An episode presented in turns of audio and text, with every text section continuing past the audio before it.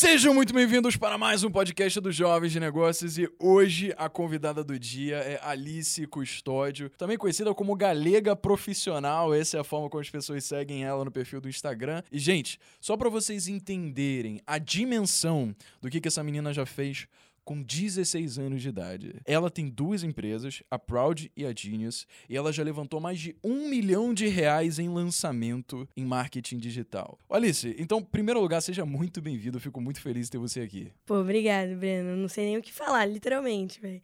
Tô aqui, mas mas outra realização de sonho, né? Porque eu, é o que eu falei. Ah, eu falei pro Pietro, isso. não, eu falei pro Pietro, falei, véi, eu assisto os jovens desde a Selica 4 e 25, fevereiro de 2020.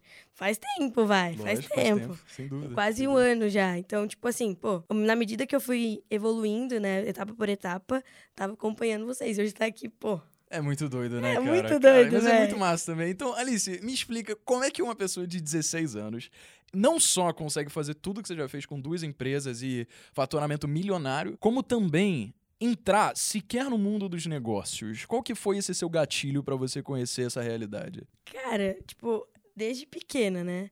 Isso vem me perseguindo, entre aspas, porque é uma coisa que eu gosto. Eu sempre digo para as pessoas que eu sou inconformada e, tipo, isso é desde pequena. Então, desde os meus seis anos, eu sempre gostei de ter minhas próprias coisas. Sempre gostei de, ah, pô, eu quero comprar um chiclete que seja, eu quero comprar com meu dinheiro. Então, tipo, eu sempre tive incentivo do meu pai e da minha mãe, por parte deles, nessa questão de, tipo, fazer o que eu gosto.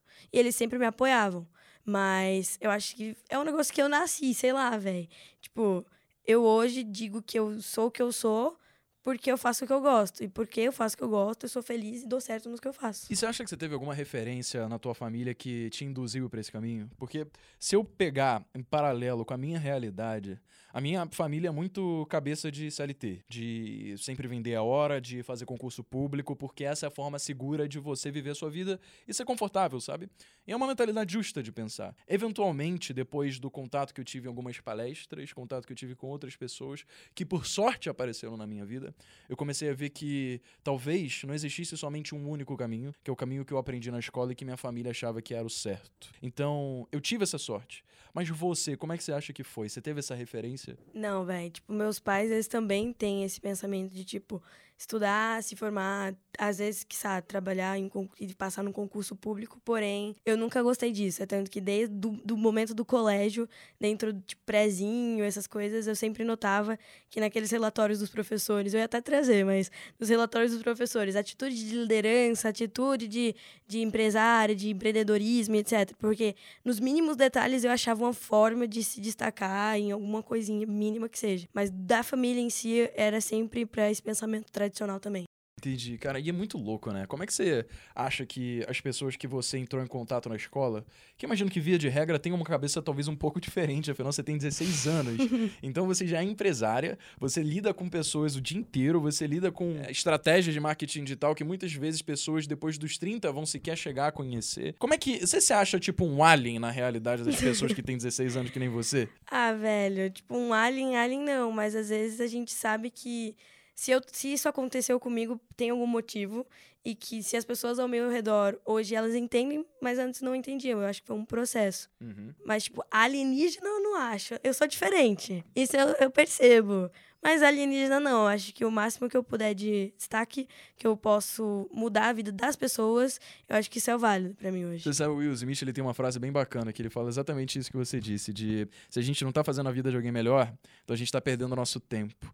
Porque tudo que a gente faz na vida, a gente tem que focar em primeiro entregar alguma coisa pro mundo, né? E aí, com base na quantidade de pessoas que a gente conseguir ajudar, no valor que a gente irá pra essas pessoas, a gente consegue depois ter algum respaldo de um retorno que vai respingar pra gente. E aí, com base nisso, a gente vai acabando alcançando sucesso. Mas o princípio, a parte prima é ajudar as outras pessoas. E como é que você ajuda outras pessoas? Me fala assim, quais são esses modelos de negócio que você faz hoje? Ah, então, vamos lá. Hoje eu tenho duas empresas, que é a Genius e a Proud. A Proud é minha marca. A, a Proud, por incrível que pareça, veio primeiro que a Genius. Ela ainda não foi lançada a marca, mas ela veio primeiro. E qual que é o conceito?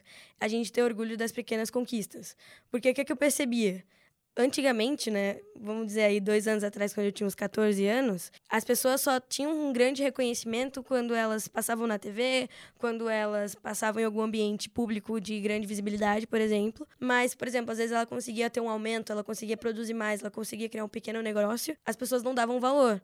Então, o que, é que eu falei? Mano, eu quero criar uma empresa, eu quero criar uma marca que passe isso.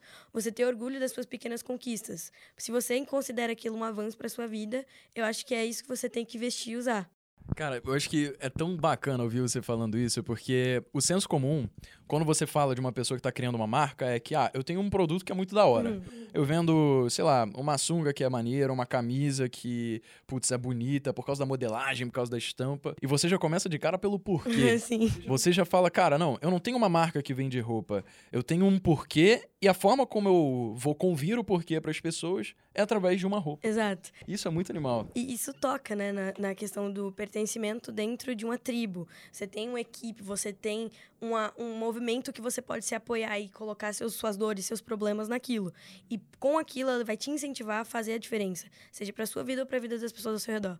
Você falou, essa é a Proud. Essa é a Proud. Então, beleza. O modelo de negócio da Proud hoje, ele ainda não está rodando, ele não. só tem o um conceito. Isso. E qual que é a previsão para ele sair? A gente está para o mês que vem. A gente já está com as roupas em produção, a uhum. gente já está com o funil estruturado. Ó, peraí, a gente está em que mês agora? Setembro. setembro. né? Ó, gente, esse podcast vai sair em setembro. A Alice tá falando, então, que em outubro vai estar tá rodando. Vai, vai. Então, que sirva aí de uma uma pressão para você soltar não, mais esse negócio não, pra sociedade. Tá safe, tá tudo nos conformes, tá tudo indo no, no planejado. Outubro a gente tá aí. Então explica como é que é a Genius agora. Que você falou que surgiu depois o conceito, né? É. Mas foi que começou antes a rodar. A Proud a gente criou, tipo, o conceito dela foi mais ou menos dia 23 de abril de 2020. Uhum. A Genius a gente criou dia 15 de maio de 2020. Então foi um, mais ou menos um mês de diferença entre as duas empresas. Porém, a Genius, como é algo que eu já fazia de questão de negócio e que era o meu, minha fonte, é meu core business hoje, que era o social media, eu falei, poxa, tem que executar mais rápido, porque era uma necessidade minha na época. Tipo, eu já tava tendo cliente, então eu não estava conseguindo suprir a demanda sozinha.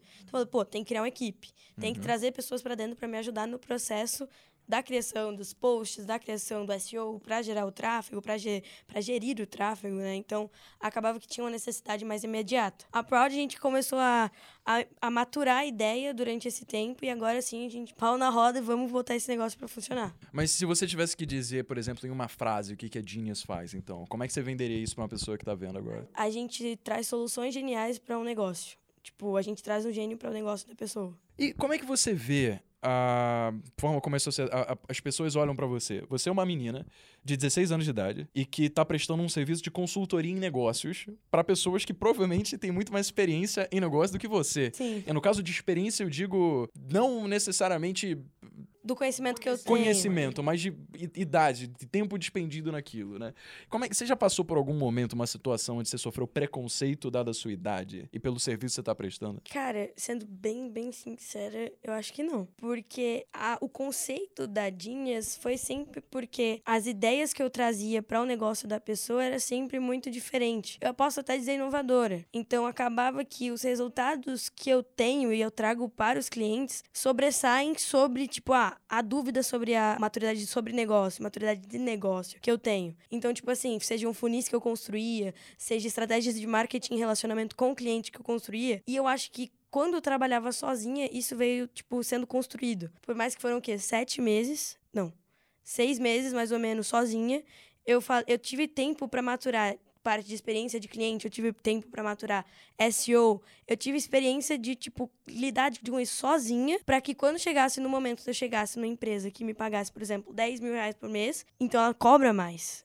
Então, quando ela chega nesse nível, eu, eu tenho a mesma maturidade, entendeu? Porque eu sei lidar, tipo, tanto com a pressão quanto com a ideia inovadora que eu tenho que ter para aquele negócio. Entendi. Então, no caso, você falou que você tá seis meses com esses dois negócios aí. É mas a galinha dos ovos de ouro, que dá de fato gerando receita para você, é a, a Genius. Tá. E é através da Genius que você, prestando serviço de consultoria, entrou também no mundo de marketing digital e de lançamentos, Isso. que foi o que conseguiu te dar o rótulo aí da menina Milionária milionária de 16 anos. Gente, eu só vou deixar claro aqui nesse podcast que é faturamento, tá, gente? Mas mesmo mérito, eu acho. Né? Não, mas é, por enquanto, né? Porque do jeito que tá até o final do ano, essa na PF já ficou Não, gorda essa aí. na PF a gente tá trabalhando sim pra no final do ano a gente bater essa meta, gente. Já tá estipulada já. E como é que uma coisa puxou a outra, assim? Você tem uma empresa de consultoria. Sim. Aí foi pra lançamento. Então, assim, na verdade, são três linhas de negócio que você tá me Sim, falando. acaba sendo três, porque tem a parte das roupas, tem a parte do social media e tem a parte dos lançamentos, que acaba sendo um mundo parecido, mas também é totalmente diferente, né? Porque a produção de conteúdo mais focado no alto volume de vendas no curto período de tempo. Então, tipo assim, lançamentos, pra mim, eu comecei por uma necessidade que eu tive dentro da minha empresa. Porque acabava que tinha clientes querendo lançar produtos físicos, só que eu não tinha a mínima ideia. Eu tinha minha marca que eu tinha que lançar um produto físico. Só que como que eu vou fazer isso? Então, o meio mais próximo do que eu fazia, que era a minha realidade do marketing digital, eram os lançamentos de produtos digitais. Então, pô, vou pesquisar sobre isso. E tinha o Will, que é um amigo meu faz tempo, desde do ano passado, a gente é colega e amigo.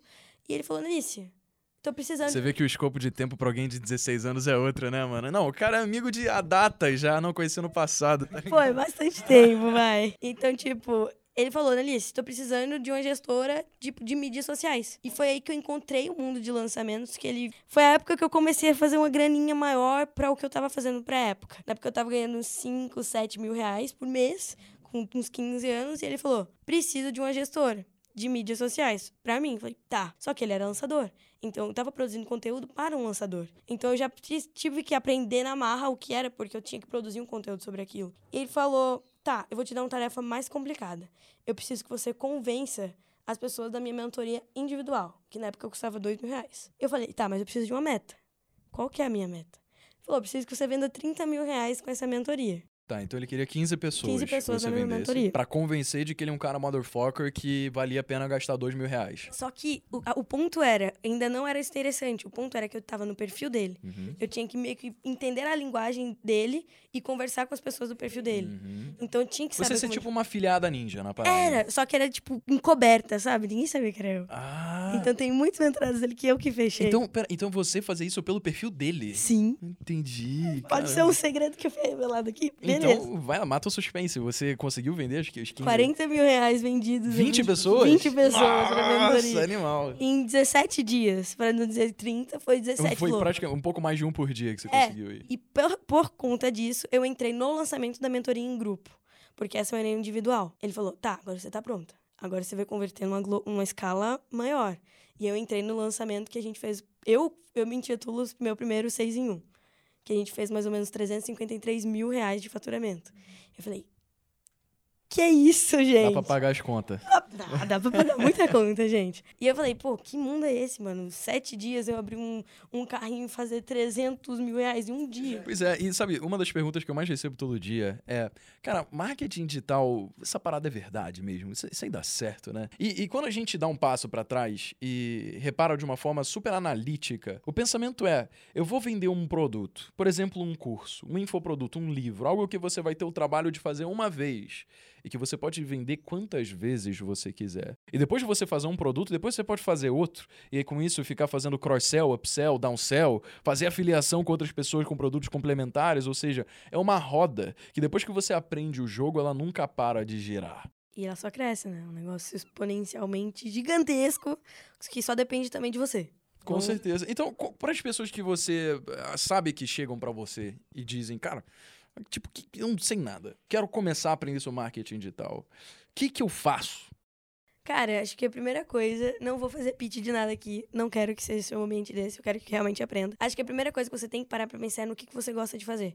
Porque não adianta eu chegar pra você querendo vender uma coisa mega, muito institucional, que vai te trazer muita grana, se você não gosta de fazer aquilo, porque você não vai ter tesão de fazer aquilo por muito tempo. Hoje eu acredito que você faz o que você gosta, eu faço o que eu gosto, as pessoas que estão nessa sala que estão caladas Porque temos audiência hoje, rapaziada. elas fazem o que elas gostam. Então eu acho que para pra pensar primeiro nisso. Ah, não, mas não tenho a mínima ideia do que, que eu faço, do que eu gosto. Começa com alguma coisa. O mínimo que você pode fazer é tentar e você não vai custar nada por isso. E eu acho que se você identificar algo dentro do meio do marketing digital, social media, por exemplo, sei lá, lançamentos que seja, eu acredito que tem muito conteúdo, tanto no meu Instagram quanto no Instagram de N e outras pessoas, players no mercado, que também entregam bastante. Então, não tem meio que uma desculpa, sabe? Eu acho que é muito de entendi, executei. Entendi mais, testei executei mais. Validei, expus para outras pessoas. E aí que é o momento que você chega a agregar valor na vida de outras pessoas com o conteúdo que você aprendeu que você gerou resultado. Isso é para tudo, né? Você pensar é, em associar, por exemplo, alguma demanda que você percebe no mercado, ou seja, alguma coisa que alguém precisa de alguma forma suprir, e que você não vê ainda pessoas suprindo de forma tão boa. E associar isso daqui com uma paixão que você tenha, algo que de fato te faça o olho brilhar, e uma competência técnica que você precise para conseguir entregar essa demanda, você junta essas três coisas e aí você tem um caminho, né? Então, quando você está falando de marketing digital, você pode fazer isso, por exemplo, com um produto de música. Se você for um professor de violão e quiser escalar o seu negócio, se você for um cozinheiro e quer ensinar as pessoas a como cozinhar, você pode fazer um produto digital com isso também. Defesa pessoal pessoal que seja, véio. você quer se defender de qualquer coisa. Qualquer coisa. Essa qualquer é a parada. Nicho, Só que, para começar, vamos lá, vamos dizer que a pessoa sabe que existe a demanda, sabe que tem a paixão de fazer aquilo e tem a competência técnica. Qual é o primeiro passo que ela toma? Primeiro passo, depois que ela identificou o que ela quer? Isso. Primeiro passo é procurar a capacitação. Vamos dizer assim, porque senão ela não vai fazer uma coisa direito. Depois da capacitação, ela vai ter que executar. No social media, primeiro passo é procurar um cliente. Uhum. O que, aí, tipo, deve ter, existem várias formas, né? A gente vai ter lá, desde entrar no Instagram, desde procurar perfis. E uma coisa que eu gosto muito de fazer é, tipo, fazer uma lista de 100 pessoas que você vê potencial de ser seu cliente. 100 pessoas, parece muito, mas não é. Porque às vezes dos 100 que você, que você selecionou, 10 vão retornar sua mensagem. Desses 10, 5 viram clientes. Então, desses cinco, você vai fechar cada um por uns 500 reais no início, porque você não vai ter tanto portfólio. Mas você tem aí 2.500 reais, 2.500 reais no mês, por ter parado, sei lá, duas horas do seu dia fazendo essa lista. E qual que é a sua opinião a respeito da de uma pessoa que quer começar a ganhar dinheiro com marketing digital e direto para o tráfego pago, ou seja, investir em ads, impulsionar anúncios, ou primeiro focar no orgânico, produzindo conteúdo, para depois, se se houvesse depois, começar a fazer tráfego pago? Eu acho válido, só que eu acho que o que tem que ser muito levado em consideração é como você vai passar esse conteúdo e quem é o seu cliente final dos sonhos. Porque não adianta eu. Então, orgânico, você acha isso, Isso, no orgânico, isso. Porque no orgânico você consegue gerar uma reciprocidade maior com o seu visualizador, com o seu potencial lead. Por quê? Porque no orgânico ele vai ter te conhecido do nada, digamos assim, e desse do nada ele vai gerar, você vai fidelizar aquele cliente de forma do tempo de o LTV dele de maturação e nível de consciência dele vai ser maior. Então ele você vai ter uma possibilidade de venda maior, a conversão dele vai ser maior. No tráfego pago, por exemplo, ao contrário do orgânico, você tem, por exemplo, você vai mostrar aquela tua aquela tua propaganda para ele, ele vai arrastar para cima com a curiosidade e naquele período de tempo, por exemplo, de um lançamento que seja, que você vai gerar interesse e aumentar o nível de consciência muito rápido, você vai ter que estar entendendo qual é a dor dele, qual que é o perfil, até comportamental dele, para você saber como falar com ele.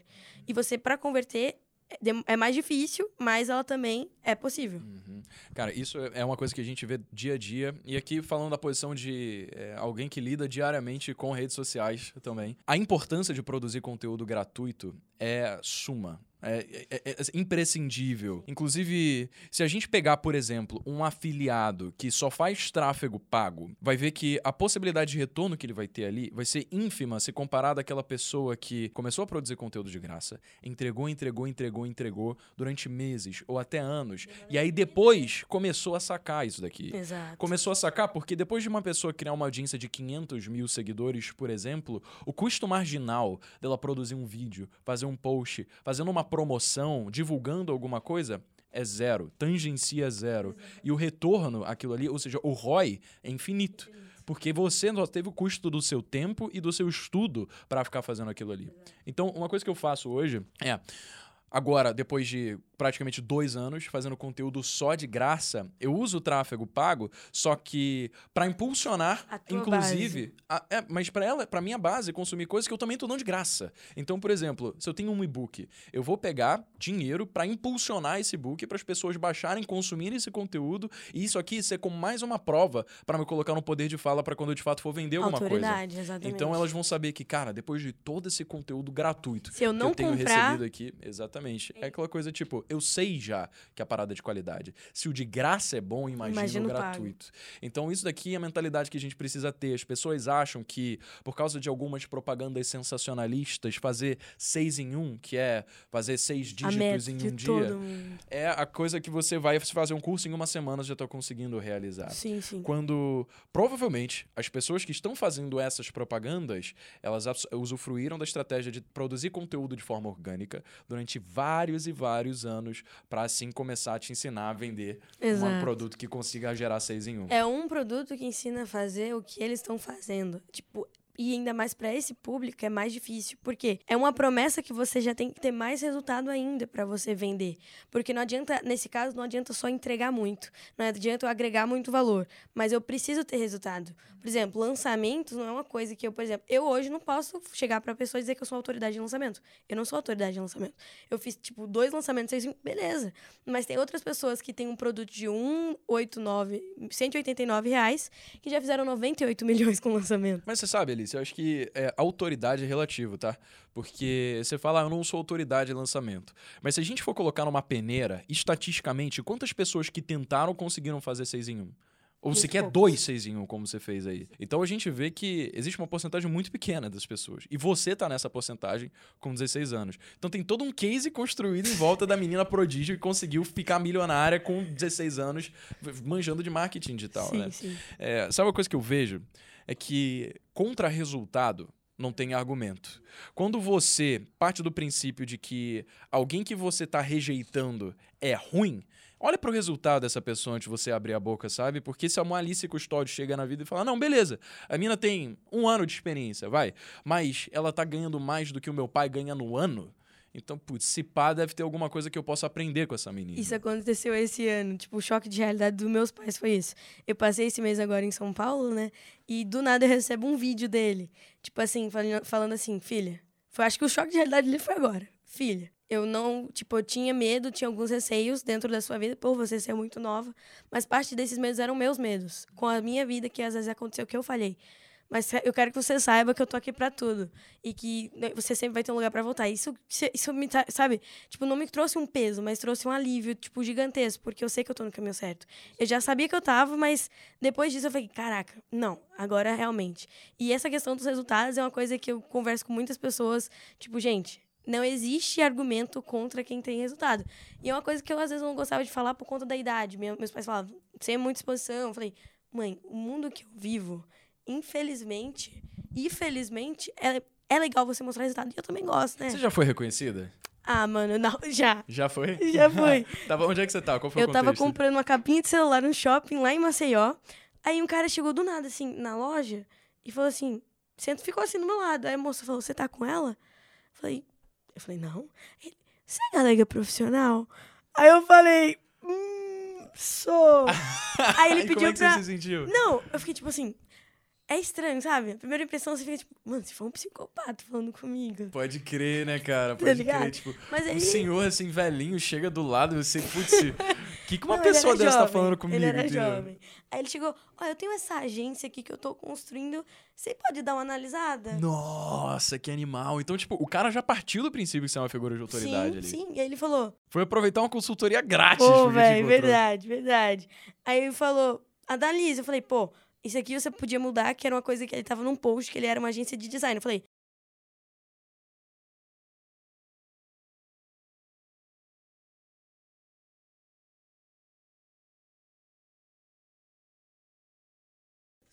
Com certeza, com certeza. E como é que você concilia a sua vida profissional com a sua vida pessoal? E antes de você responder, eu queria só fazer um adendo também. Quando eu comecei o YouTube, eu antes acordava às seis e meia da manhã, quando eu estava na, na rotina da escola, para estar na faculdade às oito. Só que quando eu decidi que eu queria começar o YouTube, eu sabia que eu precisava de tempo para fazer aquilo e não poderia ser no final do dia depois de eu ter passado por todo o dia na faculdade estudando. Eu tava cansado, eu não conseguiria entregar aquilo com qualidade. Eu vi que a única forma de eu conseguir ficar mais perto de fazer o que eu precisava para concretizar aquilo seria acordando mais cedo. Porque assim eu conseguiria criar tempo e aproveitar esse tempo de forma qualitativa. Então eu comecei a acordar às 5. Só que eventualmente eu larguei a faculdade. Nisso que eu larguei a faculdade, obviamente a família veio rejeitando. Veio com aquela coisa de, putz, mas essa parada de internet, Brenão, você tá de sacanagem, né? Que isso Largar daqui uma vai dar dinheiro. Vai, o FRJ, engenharia de produção, na federal, isso daqui é a coisa que todo mundo sabe que é, tá, a vida ganha aqui.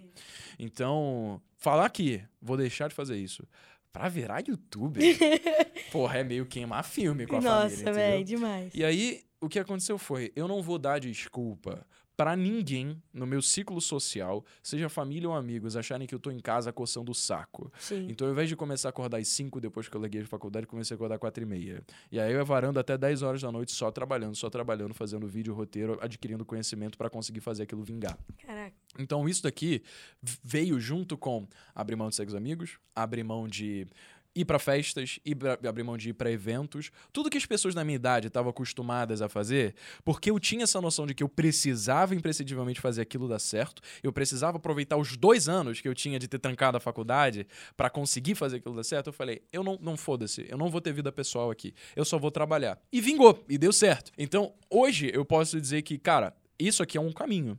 Mas eu queria saber, você, obviamente, é uma pessoa que deu certo por todos os padrões da sociedade. Qual foi a abordagem que você teve quando dividiam essas, essas duas coisas aí? Ah, tipo, no início eu nunca fui aceita. Isso era uma dificuldade pra mim, porque como eu comecei muito nova, desde pequena eu chegava para meus professores, professores, se eu não quiser fazer faculdade? Ela falou: "Não, mas você vai fazer faculdade". Falei: "Não, mas eu não quero fazer faculdade". Isso com 12, 13 anos. Então, não era normal. Você tá na escola ainda? Eu saí do colégio. Saiu, caraca, é a primeira pessoa que eu sei que largou a escola. É, pois é.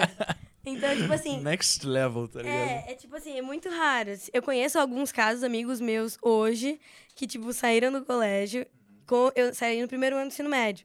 E aí eu falei, cara, não tem como, porque não é questão de, tipo, já ouvi de algumas pessoas que eu, que eu era fraca por conta disso, de, tipo, ter saído do colégio, não ter conseguido conciliar. Mas não era pelo fato das notas serem ruins, porque as minhas notas sempre foram, e eu sempre fui um aluno exemplar. Não trouxe aqui os boletins, infelizmente, porém também é resultado que você pode mostrar. Mas, tipo assim, eu sempre fui aluna boa, mas o problema não era com o não era, na verdade, comigo de gerenciar isso, mas sim na mentalidade na influência que as pessoas estavam tendo na minha vida, ou até mesmo o ambiente que eu tava, não me fazia crescer. Na mesmo, tipo, ah, beleza, eu tô entre amigos, mas para pra pensar. Ah, você tem muito crescimento na parte social, na parte social. Mas se eu não conversava com ninguém, porque ninguém entendia o que eu fazia. E o meu, meu minha, minha coisa de conversa era tipo assim, gente, eu tô planejando um funil de lançamento. O que, é que vocês acham disso? Todo mundo fica tipo assim, como What vai ser? É, como vai ser a próxima festa do final de semana? A farra vai ser na casa de quem? Eu não saía. Eu exatamente fiz o que você fez, só que com 15 14 para 16 anos. Então, tipo assim, no colégio, era só essa parte de, tipo assim, nunca tava na mesma sintonia de conversa, en- então nunca era um papo produtivo. Eu sempre tava no colégio, assim, na hora da aula. Às vezes eu dormia na hora da aula, porque eu tava à noite estu- estudando, estruturando coisa, fazendo criativo, meu Deus do céu. Fazendo essas coisas todas, então Pra mim não tava uma coisa interessante. Eu fazia a prova pra fazer. E pra deixar claro que minha última prova que eu fiz foi de química na, na escola, na faculdade. Na escola eu tirei nove na prova, tá? Só pra vocês terem noção. Fechou com chave de ouro, então, a escola. Não, foi a última prova. Eu falei, que essa... E ainda. Eu não, eu não. Ainda dei a aula, mas eu não. Corta também, tá? Eu acho que essa parte eu vou deixar. Pô, a galera vai assistir. Não, mas você sabe, Alice, ó, eu não, não tenho problema com. A gente tem que ser realista, sabe? Todo mundo passa cola, velho. Porque, vamos lá, ninguém deveria ser rotulado por um número. E esse é o modelo que a gente foi ensinado que é certo, sabe? Imagina quantos Whindersons, quantos Picassos, quantos Elon Musks, quantas pessoas que são extremamente talentosas nas artes que elas assumem pra si e foram ditas na escola que suas paixões eram erradas porque você não conseguia medir com uma nota. Então dizer que você passou cola pra alguém, foda-se, vai que esse alguém que você passou cola, ele vai ser o próximo Mozart, Exato. tá ligado? E o que, que esse cara tá fazendo então estudando briófitas e pteridófitas? Nada. Pois é, então, tipo, eu acho que assim, o nosso modelo escolar é antiquado, ele respalda a realidade de uma sociedade industrial de 150 anos atrás e que se a gente tá num modelo onde as pessoas ficam inclinadas a passar cola, o problema não são das pessoas, é do modelo que permite com que isso aconteça. E eu acho que, assim, não é 100% coerente você passar cola, beleza. Mas, mano, Eu também concordo com essa ideia de você não precisar ser medido por números, até que hoje a gente tem faculdades, algumas faculdades no Brasil e no mundo, que têm se inovado nesse modelo de, de estudo, que torna até a vida das pessoas que têm esse pensamento inconformado e diferente de seguir. Então, é, hoje eu, eu sei que, por exemplo, a Link é uma das faculdades que eu me baseei, até eu, por exemplo, tenho vontade de fazer a Link, porque eu entendo que eles me entendem. Então é aquele ponto de tipo, eu não vou ser julgada pelo fato de pensar diferente. Eu vou ser aceita e, ten, e vou ser entendida e apoiada naquilo. Coisa que dentro dos padrões de, de várias escolas que eu posso dizer pra você, que eu passei por desde a melhor escola da cidade, tipo, que supostamente era para ser a escola que lhe entender, ia fazer o aluno se sentir confortável, até a escola do bairro, onde também nunca fui entendida. Então, assim, foi uma coisa, foi bem difícil essa época e foram um dos motivos que fez eu sair do colégio. E não me arrependo disso, por muito mais que muitas pessoas já falaram para mim, pô, velho, você vai sentir falta disso, porque se você um dia der errado. Falei, mano, não tem como eu dar errado assim. Porque se eu faço o que eu gosto e se eu faço o que eu gosto do jeito certo, as coisas ao redor, elas fazem com que aquilo continue dando certo. Olha que doideira. Ah, quando a gente começa a entrar nesse mundo de negócios, investimentos, de sucesso no geral, a gente acaba entrando em contato com algumas leituras, né? Sim. Então, T. Harv Eker, Segredamente Milionário, Pai Rico, Pai Pobre, do, do, do Robert Kiyosaki, com Pense e Riqueza, do Napoleão Hill. Todas essas obras Mais que falam que coisas muito... Mais perto do diabo também, Napoleão Hill. Todas essas obras falam a mesma coisa de com suas próprias formas de falar. Sim. Mas elas dizem basicamente o seguinte: a gente precisa ter a crença inabalável de que o que a gente está fazendo vai dar certo e que a gente vai ter senso crítico para conseguir se adaptar às circunstâncias, olhar o que a gente fez de errado, seguir um outro caminho e conseguir amputar os membros defeituosos das nossas próprias atitudes, porque assim a gente consegue garantir que eventualmente a gente vai conseguir. Mas para assim isso você cresce, né? Assim que você cresce, exatamente. Você vai evoluindo sempre. Então, você dizer que você sempre soube que não tinha como dar errado, traz em foco os princípios básicos que todos esses autores trouxeram pra gente, né? E uma das maiores realizações que eu tive depois que eu comecei a ver que, cara, isso aqui tá dando certo, é que puta que pariu, esses caras não estavam mentindo, velho. Era tudo verdade. Exato. Esse, esse negócio do Napoleão Hill, eu também já li algumas, Pense em Riqueza foi uma delas. Eu tenho que reler para poder entender, porque na minha época que eu li, eu tinha outro entendimento até de mercado e de mundo. Mas hoje, essa parada de você fracassar, eu acho que o fracasso não é algo definitivo. É algo que, se você tiver maturidade suficiente para entender o fracasso e consertar esse erro, eu acho que erros não são imutáveis. Você consegue consertar. E isso vindo com um senso é, não defasado da realidade. Não é uma coisa irreal de você pensar, não, eu vou dar certo, só que você continua fazendo a mesma coisa e sem se adaptar. É aquela parada de Einstein, vai, você sabe qual é a frase do Einstein aí, que todo mundo cita. É aquela frase, é, insanidade é você fazer as mesmas coisas esperando, Esperando resultados diferentes, né? Porque é separar a ilusão de que você vai conseguir fazer alguma coisa simplesmente porque você vai e você se iludiu Você com tem isso. que ter um caminho, né? E isso. E de fato ter esse senso crítico para se adaptar. Tem a história de um cara chamado General Stockdale. Isso daqui foi de um livro chamado Empresas Feitas para Vencer. Ou então Good to Great. Que é um- um- uma literatura do Jim Collins onde ele conta a história desse cara. Olha que doideira. Vou precisar dessas dicas de leitura. Não, tá, se gente? liga na história. Olha, que, olha, olha só. O cara era um general norte-americano que foi pra guerra do Vietnã. Ele foi capturado e mantido em, mantido em cativeiro. Durante muito tempo, os amigos dele que foram capturados consigo ficavam esperando ser liberados do cativeiro até o próximo Natal. Isso não acontecia. Natal ia, Natal vinha e eles não eram liberados nunca. Nenhum exército, nenhuma, nenhum batalhão do exército norte-americano ia resgatar eles. Eles mantinham cativeiro lá no Vietnã. Eles não conseguiam sair. Stockdale, ele era muito pragmático.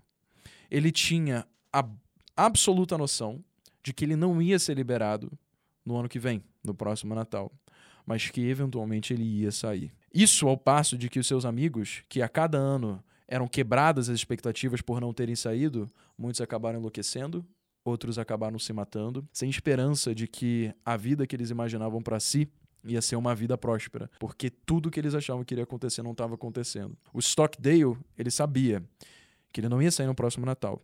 Então, a certeza de encarar os fatos brutos da realidade, lidando com eles como eles são e não como ele se iludiu a pensar que seriam, fez com que ele se mantivesse sólido para conseguir aguentar. E depois de sete anos, ele conseguiu sair.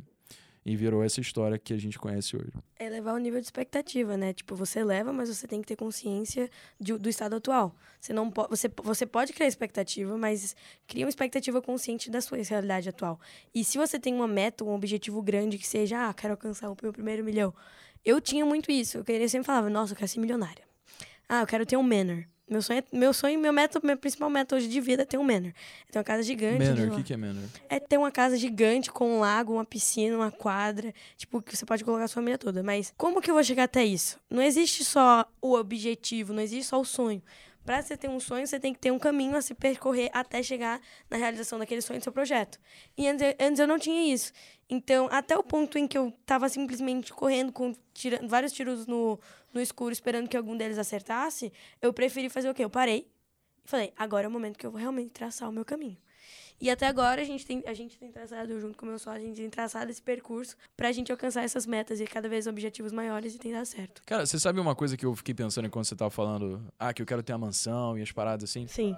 Eu, quando comecei, era muito, muito vidrado em conseguir conquistar todas essas coisas. Então, velho, eu não quero só uma mansão. Eu quero uma hilltop house, uma casa no topo das montanhas, em Beverly Hills, com piscina de borda infinita, academia, casa automatizada e que, mano, eu vou poder fazer uma puta de uma festa, tá ligado? Essa era a parada que fazia eu querer aprender mais sobre negócios para eu chegar nesse ponto aí. E ter o carrão e também, cara, poder ter casa de veraneio em outro lugar e tudo assim. Isso, depois de conversar com pessoas que conseguiram tudo isso, que chegaram nesse momento onde eu sabia que num primeiro momento era exatamente o que eu queria, elas giraram para mim. Isso eu tô falando de pessoas como Gustavo Cerbasi, Guilherme Benchimol, Roberto Lee, o João Kepler, todo mundo falou a mesma coisa, que é, cara, a gente acaba se pegando na impressão de que, ao adquirir alguns bens materiais grandiosos, a gente vai finalmente se dar por satisfeito e assumir um estado, um estado constante de felicidade, quando o que de fato a gente faz é se desiludir e olhar para trás e perceber que todas as coisas que a gente antes tinha dado como overrated, como sem valor, eram de fato que davam felicidade pra gente. É o fato de e que as coisas né, mais valiosas são de graça que vão trazer felicidade. É você dar um abraço em quem você ama, é você poder aproveitar um momento com seus amigos, é você, por exemplo, estar tá abraçado com alguém que você ama debaixo do cobertor enquanto você vê Netflix, a chuva tá batendo na janela. Esse tipo de coisa que o acúmulo, o empilhamento de momentos ao longo da sua vida, de acordo com essas pessoas que alcançaram tudo isso, falam, cara, é isso que vale a pena. E aí eu comecei a pensar, né, até que ponto vale assumir aquela postura de deixar absolutamente de aproveitar o pessoal para garantir de que a gente vai conseguir ter a liberdade de fazer o que quiser, com quem quiser, por quanto tempo a gente achar necessário, por causa da liberdade financeira, do que a gente abrir mão das tentações garantiu pra gente, e você de fato deixar de aproveitar o processo. Porque o que o Ben Shimal falou quando eu fiz uma live com ele é, cara, se eu tivesse alguma coisa para deixar de mensagem final pra galera que tá assistindo é aproveita o processo. E a ironia que a gente traz é, velho, provavelmente se o cara tivesse aproveitado o processo, ele não seria o Ben Shimal que a gente conhece hoje. Mas o Ben Shimal que a gente conhece hoje diz que ele se arrepende de não ter aproveitado o processo. É, velho, tipo assim, eu hoje tenho 16 anos. Aí muita gente fala, nossa, ela tem 16 anos vividos. Grande coisa. Parabéns, Annalise. Não, tipo assim, por mais que eu tenha 16 anos, beleza. Mas eu já passei por algumas coisas que as pessoas passaram com 22 anos, com 30 anos de idade. E que eu tive que ter uma maturidade, tanto emocional quanto para o negócio, de fazer a escolha do sim ou do não ou do fazer ou não fazer, do seguir ou não seguir, de enfrentar todos os padrões que a sociedade enfrentar, que colocava na minha vida, tipo, faça um colégio, tenha uma faculdade. Isso, isso as coisas. Eu tive essa, essa coragem de fazer. E mesmo assim, até hoje, eu escuto pessoas dizendo para mim, Annalise, você foi fraca. Então, eu acho que ter essa maturidade e essa, esse objetivo tão claro na cabeça, na minha mente, faz com que toda essa parte do processo que eu estou construindo está sendo vale aproveitada. Com certeza, com certeza. Não é, pois é, a gente olha para trás assim, eu não me arrependo nem um pouco de ter aberto mão das coisas que eu abri para estar tá aqui hoje falando com você. Não teria nada que eu preferiria estar fazendo agora na minha vida do que estar aqui falando com você nesse podcast agora. E isso só foi possível porque eu precisei passar por todas aquelas coisas que, cara, de fato iriam contra o que talvez o Benchimol tenha falado de aproveitar o processo aí. Só que aquela coisa, o Benchimol, ele levou 20 anos né, abrindo mão do processo para chegar onde ele chegou e se tornar um bilionário. O Breno, eu vou pouco mais de um ano. Então ainda faz sentido, sabe? Eu acho que o nosso trabalho agora é conseguir de fato achar um sweet spot. Você pode ser uma pessoa é uma rica. Constância, né? É um, uma consistência, na verdade. Uma consistência em conciliar as duas coisas de forma que você a, a consiga aproveitar o processo de fato e ainda entregar um bom trabalho pro mundo com o seu profissional, né? É, eu também tô nesse processo. É um... Mas eu também quero a casa, o carro, a porra toda. É, também. exato. Eu não deixei de querer, gente, mas a gente tem que saber equilibrar, né? É uma coisa que eu acho que todo empreendedor, empresário passa por isso no início. Tipo, focar 100%, esquecer da minha vida pessoal. Ou viver minha empresa pessoal e viver meu trabalho. Mas essa parada de você abrir mão de algumas coisas para conquistar o que você quer bem, pelo menos para mim foi uma real- realidade muito presente e até agora momentânea, né? Porque eu tava em um relacionamento agora e eu percebi que se eu continuasse com essa parte de divisão de tempo entre coisas, tipo, até que banais, tipo, para o momento, que agora é o meu momento de focar. Se eu deixei de estar num ambiente escolar, eu deixei de estar num ambiente que até poderia me efetu... me dar até algum crescimento pessoal pra estar focando no meu negócio, por que que eu tô dividindo minha atenção para duas coisas? Não é que eu não acredite, mas o meu negócio ele sempre vem primeiro, entendeu? A minha a minha o meu foco, o meu propósito, meus valores e princípios eles estão colocados dentro do meus, dos meus negócios. Então, tipo, se tava me tomando uma energia, se tava me tomando um tempo que eu sabia que eu podia estar colocando no meu negócio, a maturidade para entender isso e falar e tomar essa atitude, ela tinha que ser muito racional e deixar o emocional de lado nessa hora foi tipo difícil pra caramba, entendeu? Tipo assim, foi algo que doeu até no momento, mas como foi uma decisão que eu sei que foi correta, não não é uma coisa que eu tenho remorso, por exemplo. É, cara, eu acho que é, é legal. A gente nunca falou de relacionamento aqui no podcast. Caraca. Mas, assim, a, a visão que eu tenho é que a gente precisa de alguém que vai puxar a gente pra cima, né? Sim. Não que vai puxar pra baixo. E é difícil a gente achar alguém que vai puxar a gente pra cima que não esteja alinhado com os nossos ideais e não tenha uma rotina parecida com a gente, não acredite no que a gente tá fazendo. né? Exato, e até a parte de entender. É, esse meu ex-namorado, ele também fazia a mesma coisa que eu, um pouco diferente, porém, a parte de entender a necessidade. E o, o foco era, eu queria estar com uma pessoa do meio, porque ela ia entender que vai ter momentos que eu não vou conversar com ela durante três dias, porque eu tô em, eu tô em, em deep down, em work hard, play hard, and just do that, you know? Tipo, eu falar inglês aqui do nada, velho, que isso? Mas tá. Galera, precisamos, precisávamos reafirmar que temos uma bilíngue na sala. Então, tipo, entender essa parte que é uma parte do processo. Se você não entende agora, imagina quando você estiver na escala de bilhão. Poxa, você tem que saber crescer junto, sabe? Tipo, e não foi o momento, né? E às vezes a gente, vou falar já pra vocês aqui, eu com meu auge dos 16 anos da minha vida muito bem vividos, eu digo pra vocês que na vida é dif- o mundo do empresário do, do empresário hoje não é um mundo fácil, que a gente prega às vezes um empresário muito uma vida fácil, bonita, mas tem escolhas na nossa vida que a gente vai fazer. Só vai depender da gente, mas às vezes é, é aquela escolha que o sucesso vai estar do outro lado. Então eu digo pra vocês que vale a pena. E o que, que você fala para as pessoas que dizem pra você que você foi sortuda? Já teve isso? Você já recebeu alguma mensagem, então alguém que você conhece, que você ouviu, falou por, pelas suas costas? Já, nossa, porque acabava que nos colégios que eu tava, a galera me via, tipo, eu levava o computador pro colégio pra, pra fazer as coisas e tal. Então, tipo assim, eles viam o lado empresária, mas eles também viam o lado pessoal, o meu lado humano. Só que eles falaram, cara, você teve uma vida fácil porque seu pai te apoiou, porque você teve mães e pais que tinham uma grana, que podiam te ajudar caso desse merda. O que ajuda? Ajuda, de Ajuda. fato. Mas te- você acha que define? Não. Eu não acho que defina porque o mérito, eu acho que todo mérito é nosso. Ah, mas você teve. O seu pai te emprestou dinheiro, seu pai fez aquilo outro. Não importa, velho. A, atitude quem tomou fui eu. Quem me conformou e fez, tipo, aquele negócio girar fui eu. Não foi a energia do meu pai que fez aquilo ali colocar no ar. Não foi a ideia do meu pai, foi a minha ideia. Foi, o meu, foi a minha construção, foi etapa por etapa. Noite sem dormir, noite sem dormir. Projetos que foram frustrados, às vezes, por pessoas. Acho que muitas vezes o que as pessoas não conseguem separar é o pensamento de que a escolha todo mundo tem, mas às vezes a possibilidade de escolher todo mundo não tem. Por exemplo, você poderia usar um pouco do seu tempo para dormir um pouco mais tarde, para conseguir trabalhar no seu negócio ou então acordar mais cedo, porque você sabe que sua casa ainda tá ali, você vai ter comida na mesa. Exato. E isso ajuda. Enquanto uma pessoa que, por exemplo, tem que cuidar de um filho, não tem é, condições de ficar dentro de casa porque o pai é alcoólatra e ficar violentando a mãe. Isso tipo, é o tipo de coisa que, de fato, faz com que o meio acabe influenciando demais na dificuldade que você vai ter alcançar alguma coisa grandiosa, né? Então, acho que, assim, a gente tem que ser muito é, cuidadoso em falar sobre isso, porque é um assunto muito delicado mesmo. Mas o que você falou é, eu acho que não tem meio termo. A escolha foi você que teve. Às vezes, o cara que ia ser empreendedor e tá passando por uma puta dificuldade difícil, caso ele tivesse também a benevolência das circunstâncias que a gente teve, ele poderia ter tomado a, a, a atitude para fazer valer, ou não.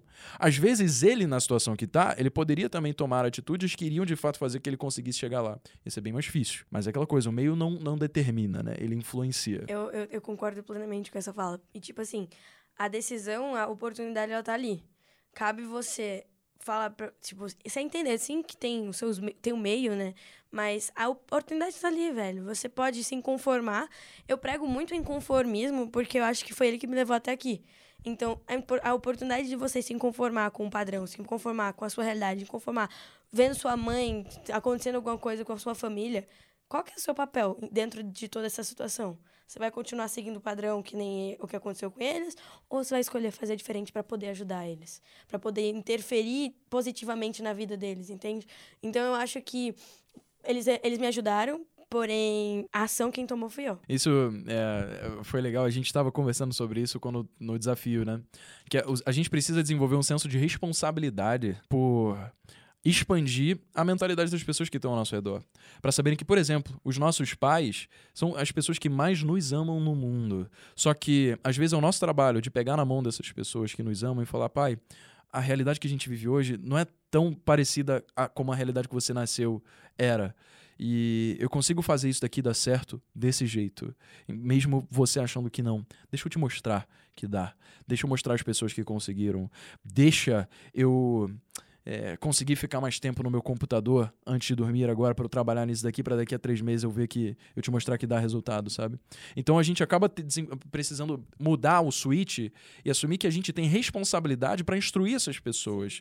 E de fato, como você falou, é um senso de responsabilidade, de, é um senso de é, de carinho, de amor ao próximo, né? De você justamente é, levar elas a entenderem que, cara, a realidade é diferente, o mundo mudou e existem outros caminhos que a gente pode assumir na nossa vida, além daqueles que você foi ensinado. Total. E agora, ô Alice, qual que você acha que seria, assim, um conselho final para quem está começando um negócio ou então pensa em começar um negócio? Porque eu tenho certeza que a sua história, por você ser muito nova, ter conquistado muita coisa grandiosa já com 16 anos, é muito inspiradora. Então, o que, que você fala para uma pessoa que está inspirada com isso que você acabou de. com tudo isso que a gente acabou de ouvir você dizer, e essa pessoa queira conseguir alguma coisa grandiosa também na vida? Mas então, eu acho que se hoje você tem pessoas que são referências em alguma coisa, seja no meio artístico, seja no meio social, seja no meio de no meio político, seja no meio da sua família, de alguma forma, se ela chocou você, foi porque ela primeiro quebrou algum padrão, quebrou alguma coisa que era estabelecida pela sociedade e fez você se encontrar e se conectar com ela. Então, sem essas pessoas terem feito isso, não, houve, não haveria mudança. Então, eu acho que o inconformismo, ele traz essa realidade de mudança, de nova geração. E hoje a gente vê os jovens, os jovens de negócios, poxa, eu tenho 16 anos, eu conheço outras pessoas de 16 anos que também têm, têm feito mudança com pequenos passos. Só que são esses pequenos passos que vão começando a se tornar maiores e maiores. O ponto é, por conta dessa inconformidade deles, eles estão conseguindo mudar a vida de outras pessoas. E é isso que faz a diferença no mundo, sabe? É isso que muda. E é isso que eu quero focar, e, tipo, minha mensagem final. Eu concordo 100%. É o pensamento de que a gente não pode se deixar levar pelas convenções sociais que foram impostas sobre a gente desde que a gente nasceu, pelo senso comum, por dogma, por paradigmas. Todas essas coisas a gente aprende que são verdade absoluta. Quando se a gente der um passo para trás, olhar de uma forma um pouco mais analítica, a gente consegue mudar. Se a realidade que a gente vive não é a realidade que a gente quer viver, a gente entende que essa realidade pode ser flexível pode ser moldada com base nos nossos gostos e a forma como a gente quer que ela seja. E quando a gente entende isso nas palavras de Steve Jobs, a nossa vida nunca mais é a mesma, porque a nossa curva de crescimento acaba sendo exponencial. Então, meus amigos, ah, agora o que as pessoas mais esperam saber, Alice, como é que elas podem fazer aí para te encontrar em todas as redes sociais? Ah, gente, só seguir no Instagram, é o principal. Tá não, tem Instagram, tem YouTube, então, fala tem Telegram. Qual que é o arroba, qual que é o canal? Todos são Galega Profissional, gente. Se vocês pesquisarem Galega Profissional, vocês vão encontrar em todas as plataformas. YouTube, Galega Profissional. Telegram, Galega Profissional. Instagram, Galega Profissional. Meus amigos, foi um prazer enorme ter esse tempo despendido convosco e até o próximo podcast. Valeu!